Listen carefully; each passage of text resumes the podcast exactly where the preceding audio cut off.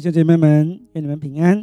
今天我要和大家一起思想的经文是《约翰福音》五章一到十六节。这一期我们将看到主耶稣第二次来到耶路撒冷过节，并医治了病了三十八年的病患。因这一件神迹发生是在安息日，而引起了一番的辩论。那最终主耶稣与犹太人的领袖的关系决裂了。我们先来读经《约翰福音》五章一到二节。第一节跟第二节，这是以后到了犹太人的一个节期，耶稣就上耶路撒冷去。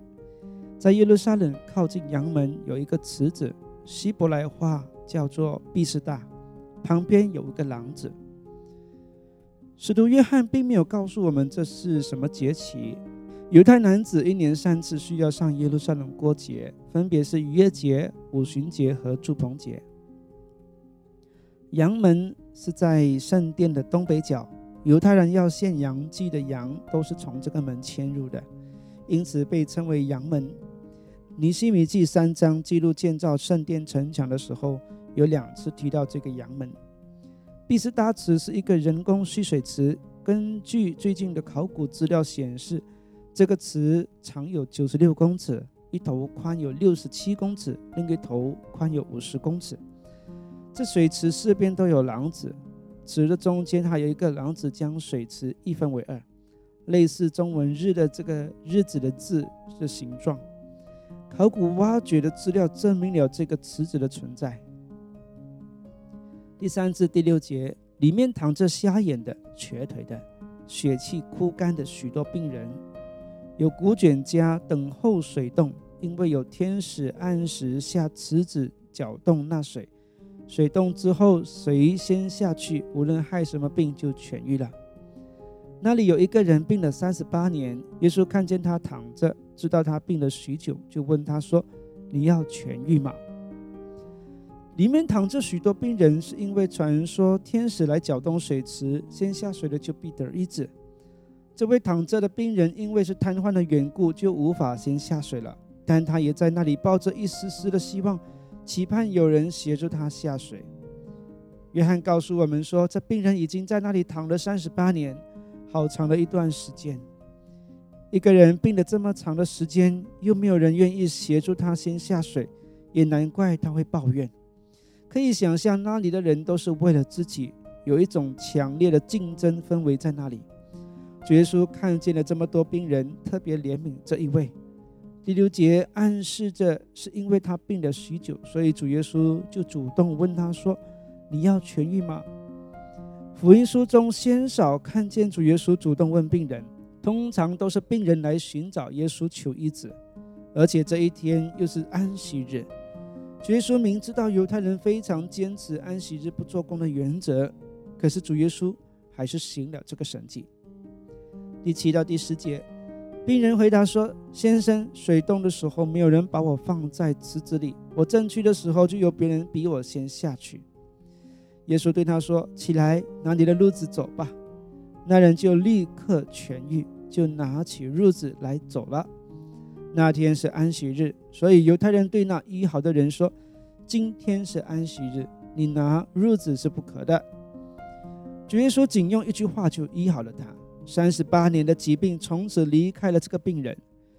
医好这个希腊文使用的是完成时态，表示这个人的医治是全然的恢复。耶稣叫他起来，并且拿着褥子离开，这病人就拿着褥子行走，被视为做工。因此犹太人说这是犯了安息日了。按犹太拉比对第四节的解释，安息日不可做的工包括移动家具。以及担负重担。由于主耶稣吩咐他拿走褥子离开，因此被视为犯了安息日的规定。关于安息日的规定，犹太人还有许多，包括一天行走的距离都有规定。考古挖掘出安息日界限的石碑，表示不可跨越界限。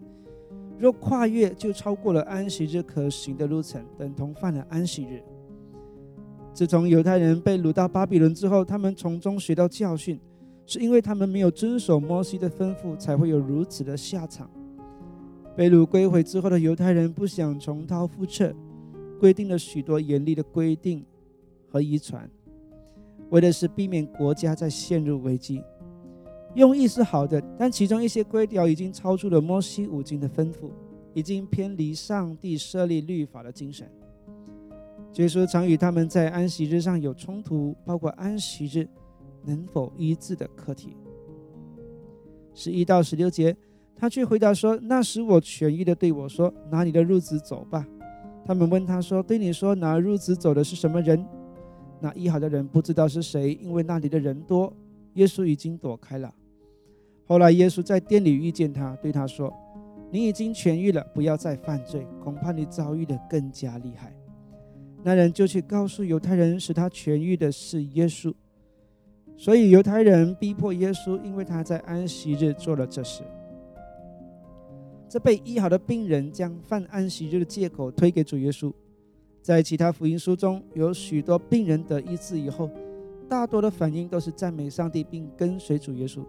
可是，在这个个案当中，我们就没有看到这病人有如此强烈的反应，似乎一点感恩耶稣都没有。主耶稣第二次遇见他，对他说：“病已经医好了，以后不要再犯罪。”暗示着他的疾病和罪有关。我们不要以为犯罪没有关系，其实犯罪会带来肉体的疾病，不需要什么证明。就从亚当夏娃犯罪开始，罪带来的就是死亡，死亡就是肉体疾病最明显的证明了。从这次以后，犹太人就逼迫耶稣。显示主耶稣和犹太领袖的关系已经决裂，因为主耶稣在安息日做了这事。做这个希腊文使用的是不完成时态，显示主耶稣常常在安息日医治病人，违反了安息日的规定。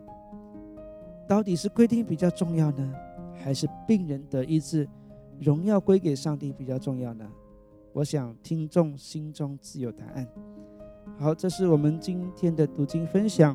我们先谈到这边，我们下期再见。